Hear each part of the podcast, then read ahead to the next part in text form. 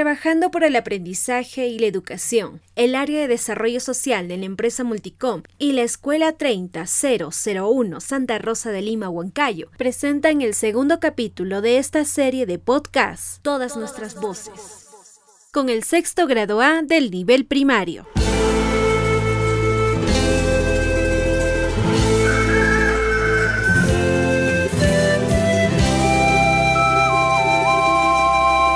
Hoy presentamos la historia del Señor de los Milagros. A mediados del siglo XVII llegaron a Lima esclavos provenientes de África.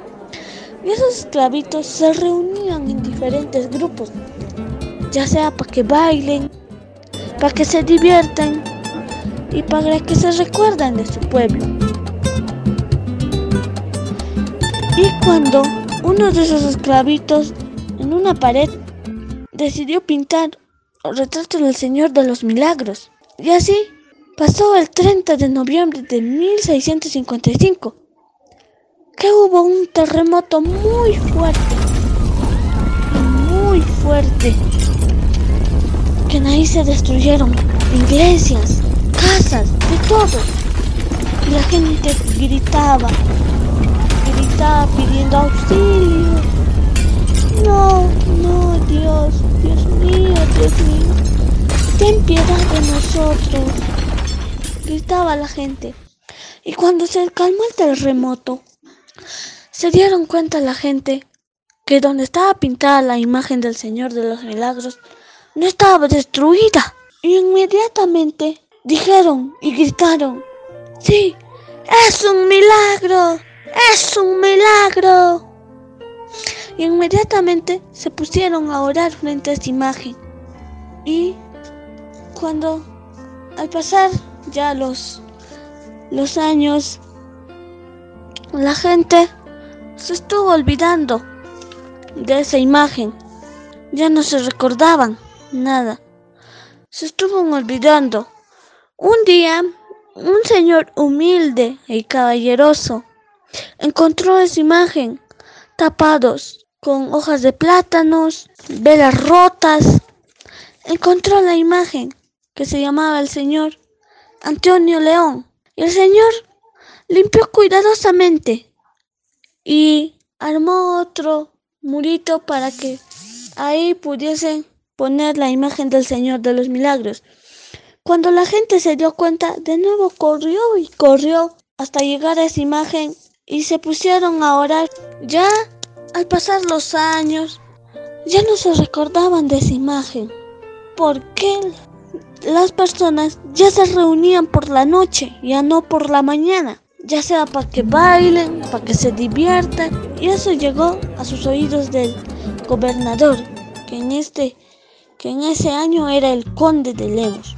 Y ese gobernador, que era el conde de Lemos, era bien malo y decidió que se despintara esa pared donde estaba la imagen del Señor de los Milagros, que se despintara. Y mandaron a un pintor a despintar. En este caso, cuando el pintor alzó la mano y estaba alzando uno de sus pies a la escalera, se estaba cayendo y gritó, auxilio, auxilio, me caigo, agárrenme, agárrenme. Y se lastimó y fue al hospital. Cuando se recuperó, de nuevo le dijeron que despintare. Y cuando estaba subiendo de nuevo a la escalera, se quedó paralítico. Y también cuando se recuperó, dijo, no lo podemos despintar. Y contrataron a otro, que en este caso él mismo se ofreció. Y dijo, yo sí despintaré esa imagen.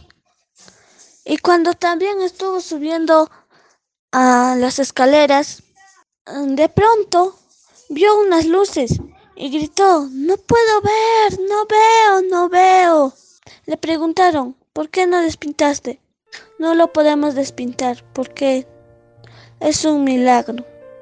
El conde de Lemos, que era el gobernador, decidió ya no despintarlo, sino al contrario, ponerlo en un altar, y en ese altar ponieron a don Juan de Quevedo y Zárate, que él cuidaba esa imagen. Y cuando la gente de nuevo se dio cuenta que esa imagen estaba en, en ese templo, corrieron también, ya sea para que oren frente a esa imagen. Y cuando al pasar así los tiempos, ya se olían las primeras flores.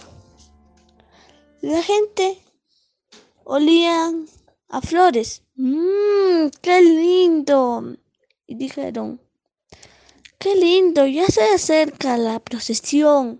Decidieron hacer la procesión. ¿Por qué? Porque el Señor de los Milagros resistió un temblor muy muy fuerte como del año de 1687. Y es en ahí que hicieron la primera procesión. Caminaron por calles, se pararon en esquinas, oliendo a flores. La gente pasaba por ahí, le echaba flores, ramitos de flores. Le pidieron, se pusieron a orar frente a esa imagen por esa procesión y la acompañaron en la procesión. Conocer sobre el Señor de los Milagros alimenta nuestra cultura, ya que hemos sufrido como país varios cambios culturales, fusiones y hoy somos lo que somos, una nación pluricultural. Esta historia fue narrada por la estudiante Irma de la Cruz con la dirección de la profesora Isabel Jiménez. La producción fue hecha por la empresa de comunicaciones Multicom. Agradecemos la participación de la institución y a su director, el licenciado Walter Núñez Jara.